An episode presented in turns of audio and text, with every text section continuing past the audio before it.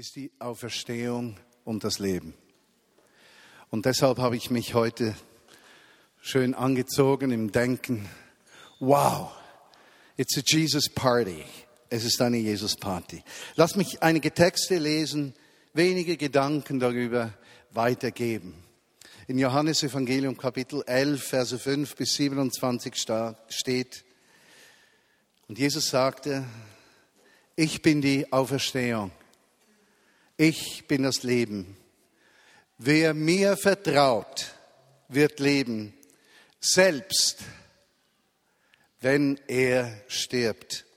Und wer lebt und mir vertraut, wird niemals sterben. Glaubst du das? Und Martha antwortete ihm und sagte, ja Herr, ich glaube, dass du Christus bist, der Sohn Gottes, auf den wir so lange gewartet haben.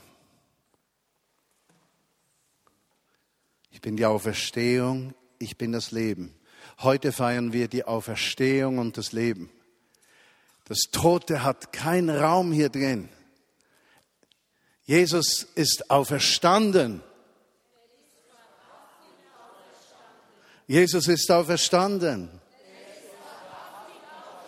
Christus ist auferstanden. Im ersten Korintherbrief, Kapitel 15 steht, wenn wir nur, nun gepredigt haben, dass Gott Christus von den Toten auferweckt hat, wie können da einige von euch behaupten, eine Auferstehung der Toten gebe es nicht? Wenn es keine Auferstehung der Toten gibt, dann kann ja auch Christus nicht auferstanden sein. Wäre aber Christus nicht auferstanden, so hätte unsere ganze Predigt keinen Sinn und euer Glaube hätte keine Grundlage. Und Jesus spricht, ich bin die Auferstehung und das Leben. Im ersten Johannesbrief, Kapitel 5, lesen wir, den Versen 1 bis 5. Jeder, der glaubt, dass Jesus der Christus ist, ist aus Gott geboren. Und jeder, der den liebt, welcher geboren hat, liebt auch den, der aus ihm geboren ist. Wer sagt, er liebe Gott, der sagt damit, dass er auch Jesus liebt. Daran wissen wir, dass wir die Kinder Gottes lieben, wenn wir Gott lieben und seine Gebote halten. Denn dies ist die Liebe Gottes, dass wir seine Gebote halten und seine Gebote sind nicht schwer. Denn alles, was aus Gott geboren ist, überwindet die Welt. Alles, was aus Gott geboren ist, überwindet die Welt. Heute feiern wir das alles diese Welt überwunden hat. Jesus Christus, der erste von uns allen. Und dies ist der Sieg, der die Welt überwunden hat, unser Glaube. Wer ist es, der die Welt überwindet, wenn nicht der, der glaubt, dass Jesus der Sohn Gottes ist? Atmet das mal ein. Er ist die Auferstehung. Er ist das Leben. Der Tag ist angebrochen. Das Grab ist leer. Jesus hat den Tod überwunden und er hat in der Überwindung seines persönlichen Todes alles in dir überwunden, was nach Tod riecht.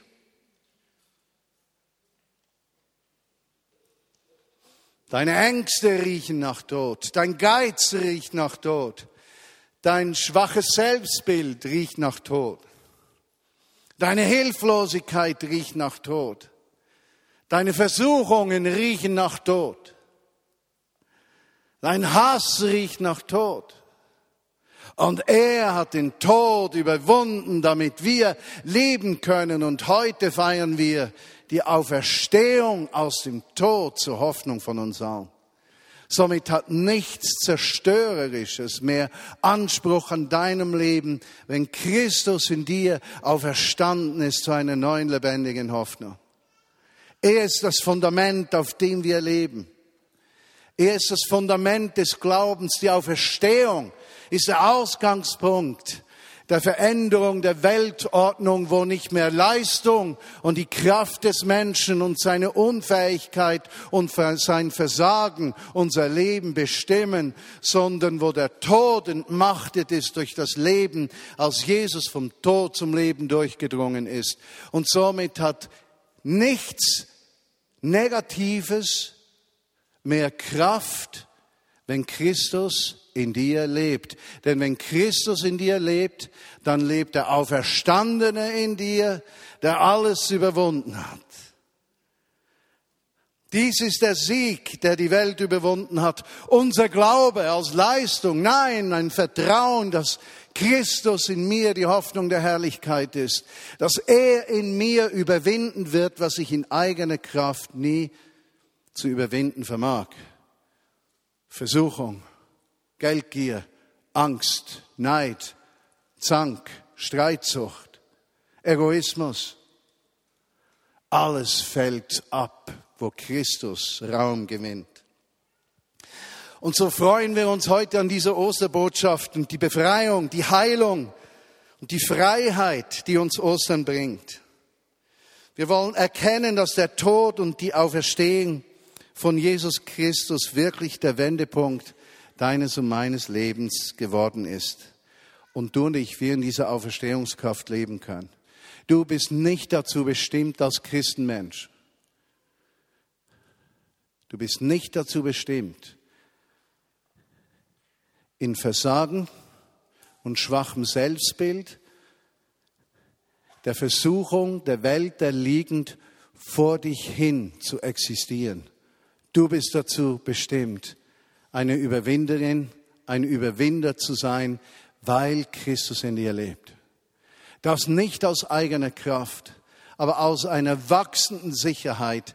Der, der in mir lebt, ist größer, ist mächtiger, ist stärker als der, der von außen an mich herantritt, um mir all das zu rauben, was Gottes Liebe in mir auszulösen vermag an Sicht für das Leben, Sicht für den Nächsten, Sicht für unseren Auftrag als Familien, Sicht für uns als Gemeinde, Sicht für uns als Volk, das Gott dienen möchte.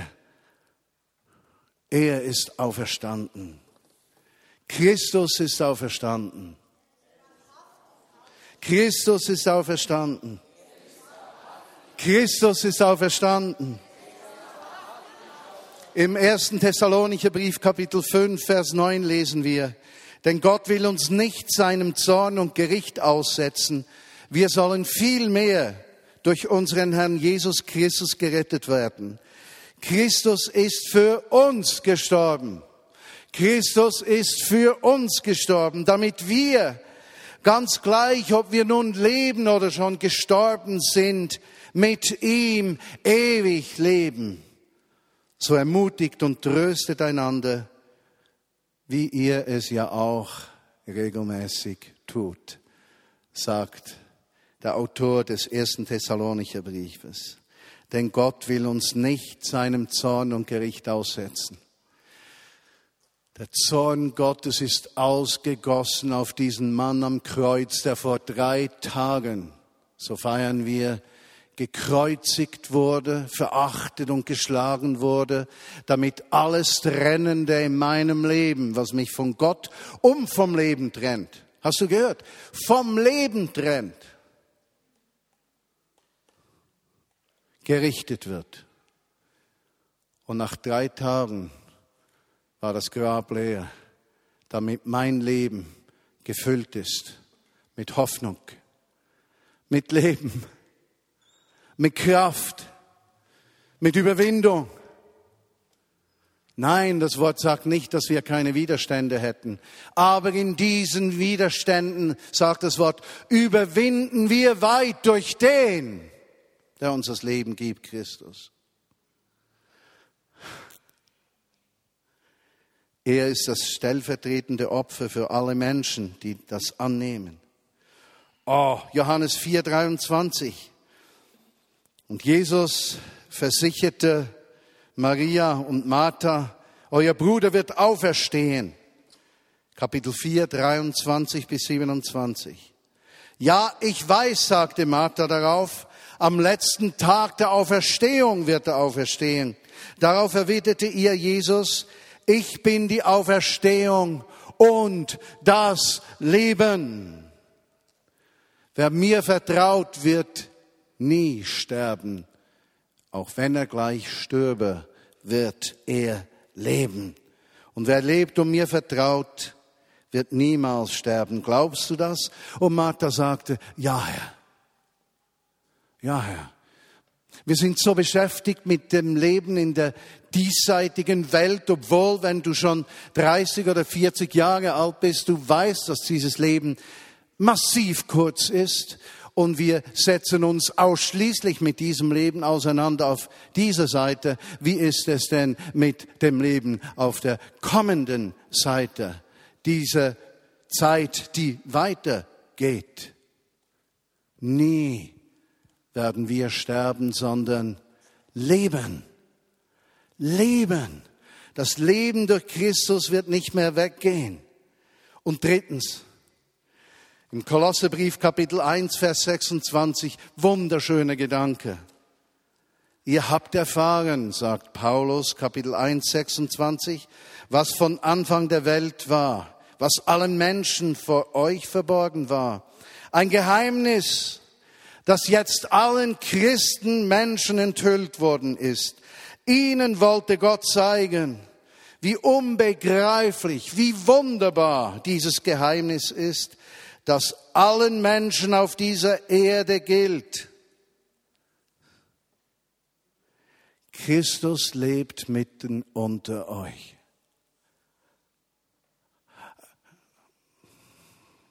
Das ist keine fromme Phrase. Die Bedeutung ist, das Geheimnis ist, dass wir nicht mehr alleine sind in dieser Welt nicht mehr alleine in deinem Zimmer, nicht mehr alleine in deinem Versagen, nicht mehr alleine in deiner Herausforderung, nicht mehr alleine in deiner Not, nicht mehr alleine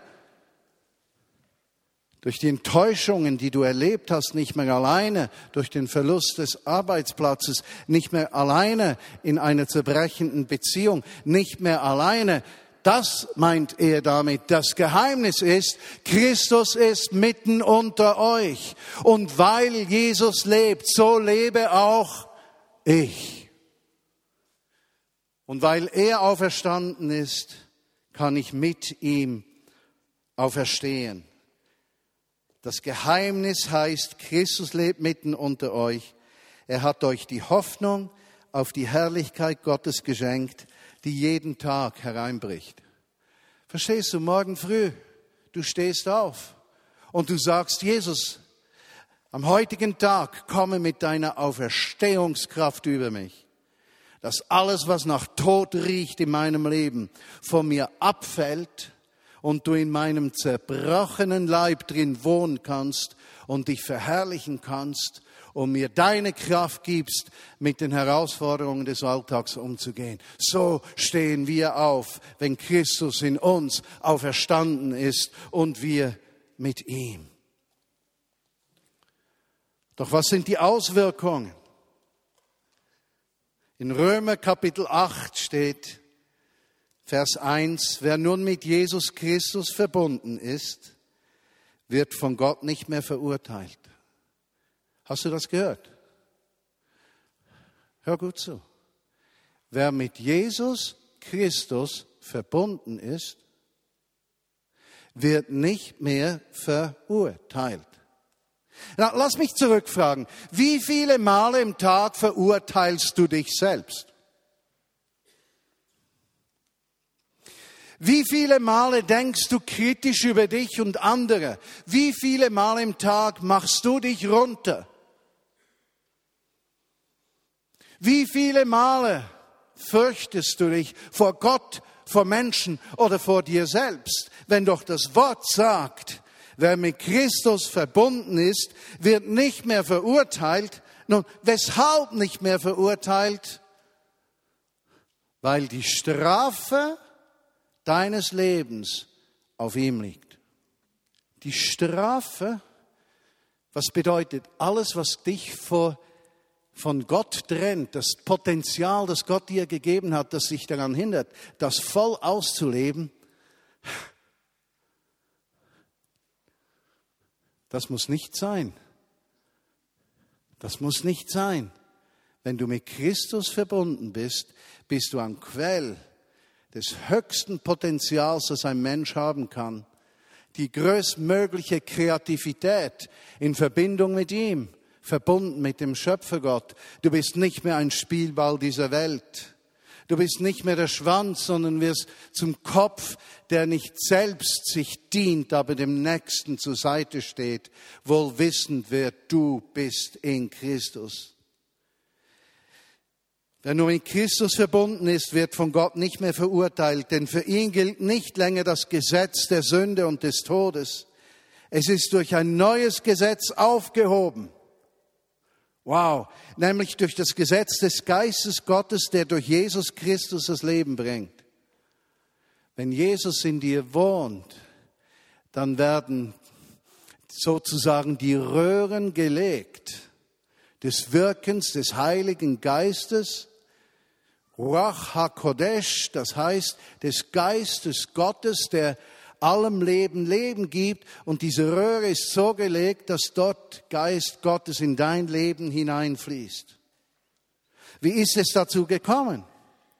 Das Gesetz konnte uns nicht helfen, so zu leben, wie Gott es gefällt, weil wir an die Sünde versklavt, zu schwach sind, das Gesetz zu erfüllen.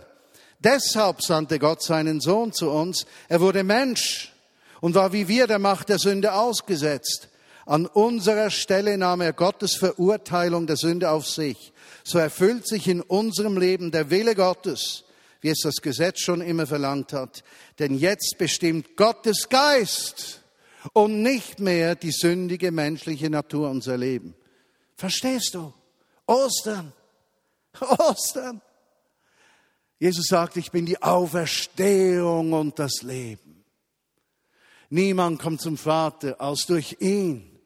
Und im Moment, wo das geschieht, diese Neuwerdung des Glaubens, dadurch, dass du das für dich in Anspruch nimmst, werden diese Rohre gelegt in dein Leben und der Geist Gottes fließt. Und es ist kein menschliches Gesetz, das dich weiterführt, sondern der Geist Gottes gibt dir jeden Tag frisches Leben, damit du dem Leben, der Boshaftigkeit der Welt und vieler Menschen nicht mehr ausgesetzt bist, sondern diese Kraft und Schönheit Gottes in dir wohnt und sich ausbreitet.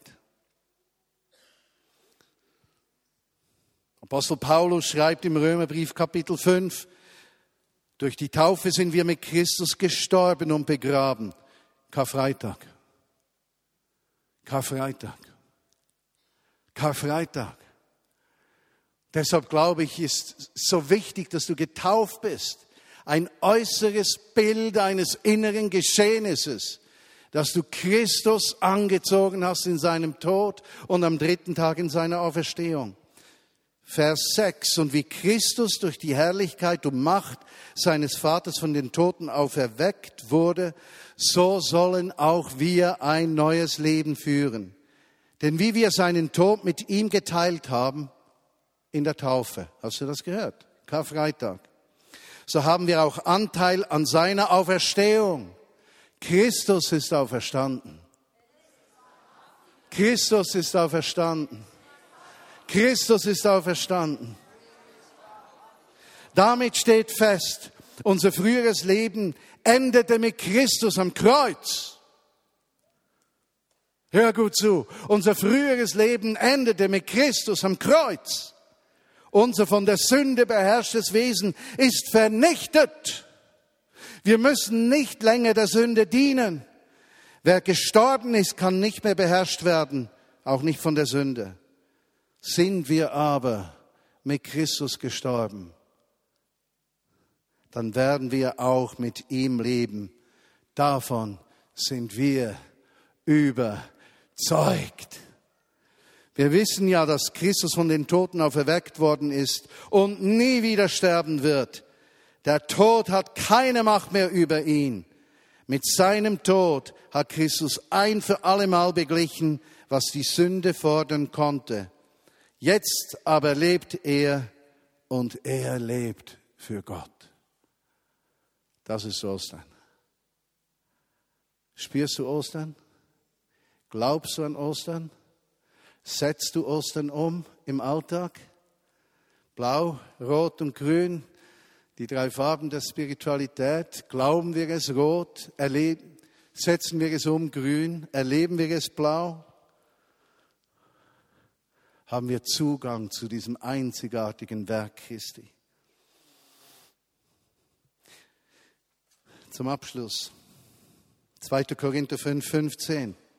Und Christus ist deshalb für alle gestorben, damit alle, die leben, nicht mehr länger für sich selbst leben, sondern für Christus, der für sie gestorben und auferstanden ist. Schau mal, ein Christenleben ist keine Religion. Ein Christenleben hat nichts mit Gottesdienstbesuch zu tun. Ein Christenleben hat nichts mit einer Kirchenmitgliedschaft zu tun.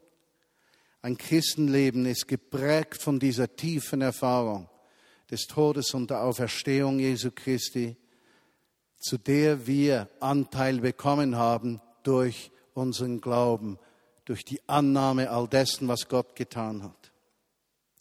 Und die Konsequenz, wenn wir auferstanden sind mit ihm, ist, wir suchen die Gemeinschaft mit Christen.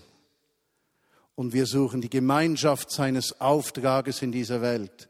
Und können durch die Liebe Gottes, die in unsere Herzen ausgegossen ist, durch den Heiligen Geist nicht anders als das zu tun, was Jesus durch uns individuell und gemeinsam wirken möchte. Deshalb erwarten wir einen geistlichen Aufbruch in Bern, in der Stadtregion, in unserem Land. Deshalb erwarten wir, dass das Reich Gottes hereinbricht und den Armen Gerechtigkeit widerfahren wird.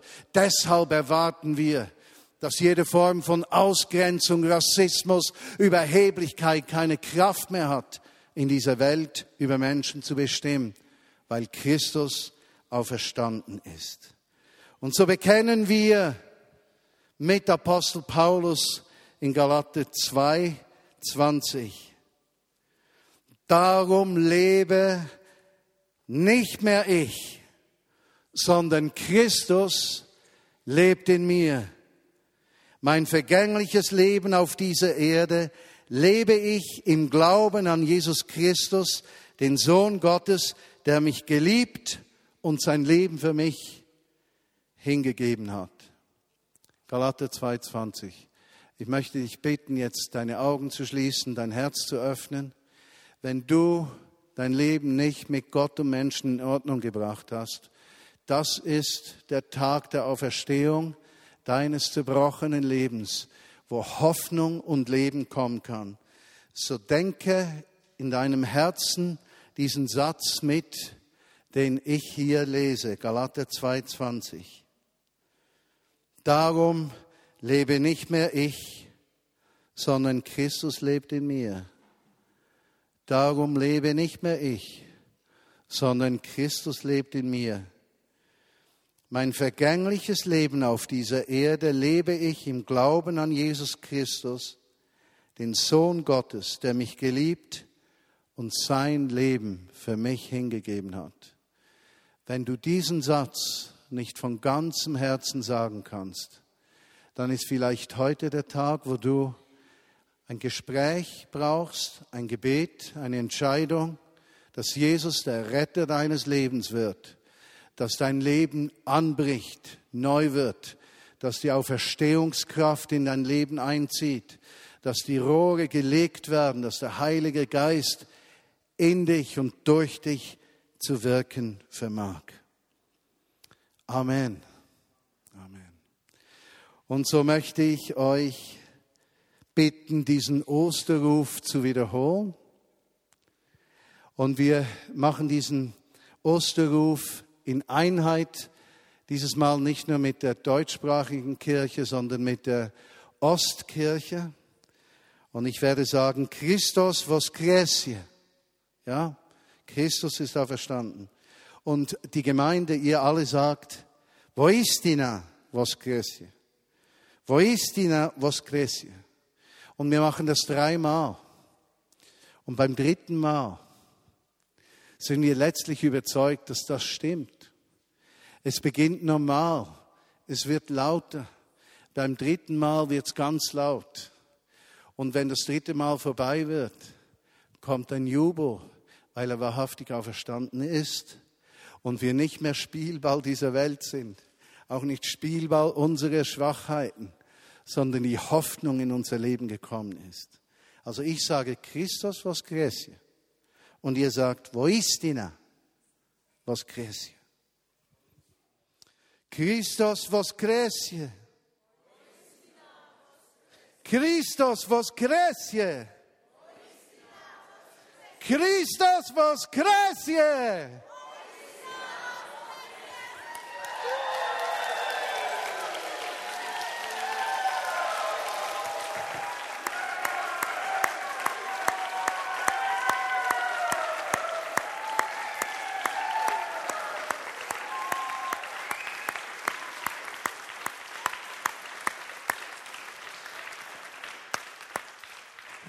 Und die Ostkirche hat noch etwas, was sie pflegt.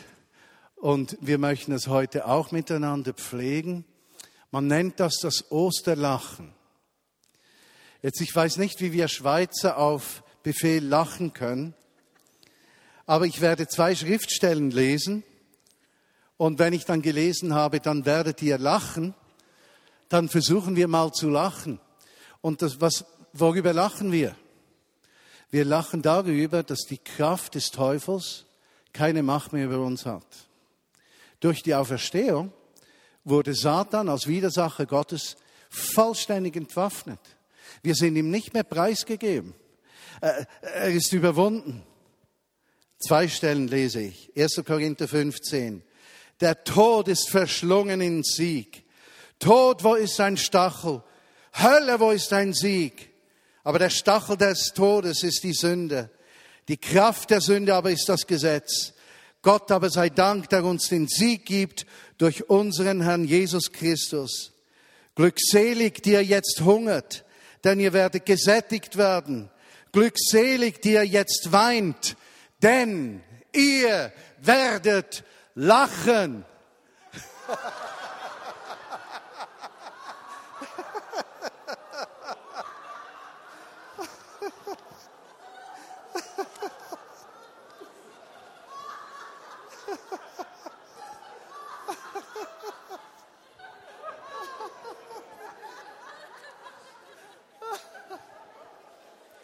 Okay, wir, wir versuchen das noch einmal. Und jetzt lade ich euch ein, aufzustehen dafür. Es lacht sich einfacher im Stehen als im Sitzen. Glückselig, die ihr jetzt hungert, denn ihr werdet gesättigt werden. Glückselig, die ihr jetzt weint, denn ihr werdet lachen.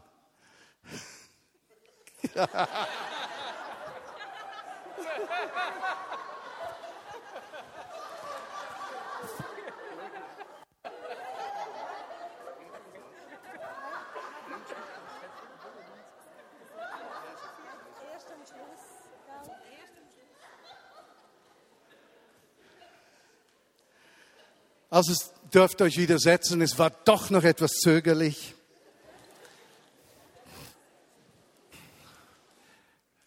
Feste zu feiern, Wegstrecke auch in Liturgie zu gehen, solche Dinge zu tun, die scheinen für uns Menschen aus Industriegesellschaft etwas fremd zu sein. Aber je mehr wir diese Dinge auch praktizieren, auch die Feste, auch das Wochenschlussfest, das wir am Einführen sind, desto mehr werden diese Wahrheiten des Glaubens Teil von uns. Wir kommen immer wieder dabei vorbei, wie am heutigen Tag an Ostern. Und jetzt möchte ich, dass wir miteinander das Abendmahl teilen. Und zwar hat es hier Faststation, hinter Faststation. Ich werde das Brot segnen Und dann werden wir das Brot kann man holen hier vorne, also an allen Tischen. Und wir trinken den Wein nicht gleich und wir essen das Brot auch nicht gleich, sondern wir warten aufeinander. Im ersten Korintherbrief, Kapitel 11, ist dieses Wort auch, wartet aufeinander. Das ist nicht, dass es sonst keine Gültigkeit hätte. Es soll mehr unsere Herzenshaltung zum Ausdruck bringen, dass wir einander wertschätzen, dass wir aufeinander warten, dass die, die schnell sind, denen, die langsam sind, nicht davongehen und dass die, die langsam sind, denen, die schnell sind, die nicht immer zurückziehen, sondern dass wir das Miteinander höher werden als das Individuelle. Ja? Deshalb warten wir aufeinander. Und als Jesus mit seinen Jüngern zusammen war, An der Wochenschlussfeier war er zusammen mit ihnen, am Wochenschlussfest, an der Ordnung von Ostern. Da nahm er das Brot, er dankte dafür, er salzte es, brach es und sagte, nehmet esset, das ist mein Leib, der für euch gebrochen wird. Und desselbigen gleichen, nach dem Mahl,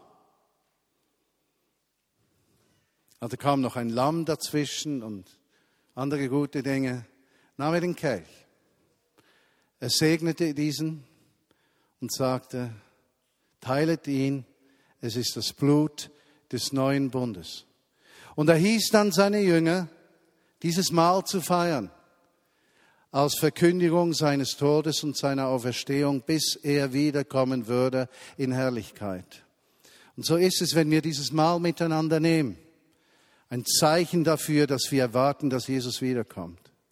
Dass dieses Reich, das angebrochen ist in uns, die Auferstehung, die in uns geschehen ist, dass die vollkommen wird, auch äußerlich, an unserem Leib und in unserer Welt, wenn Jesus wiederkommt. Und so segne ich diesen Leib, ich segne diesen Kelch. Und Jesus, wir danken dir, dass wir miteinander Anteil haben an deinem Tod und deiner Auferstehung. Amen.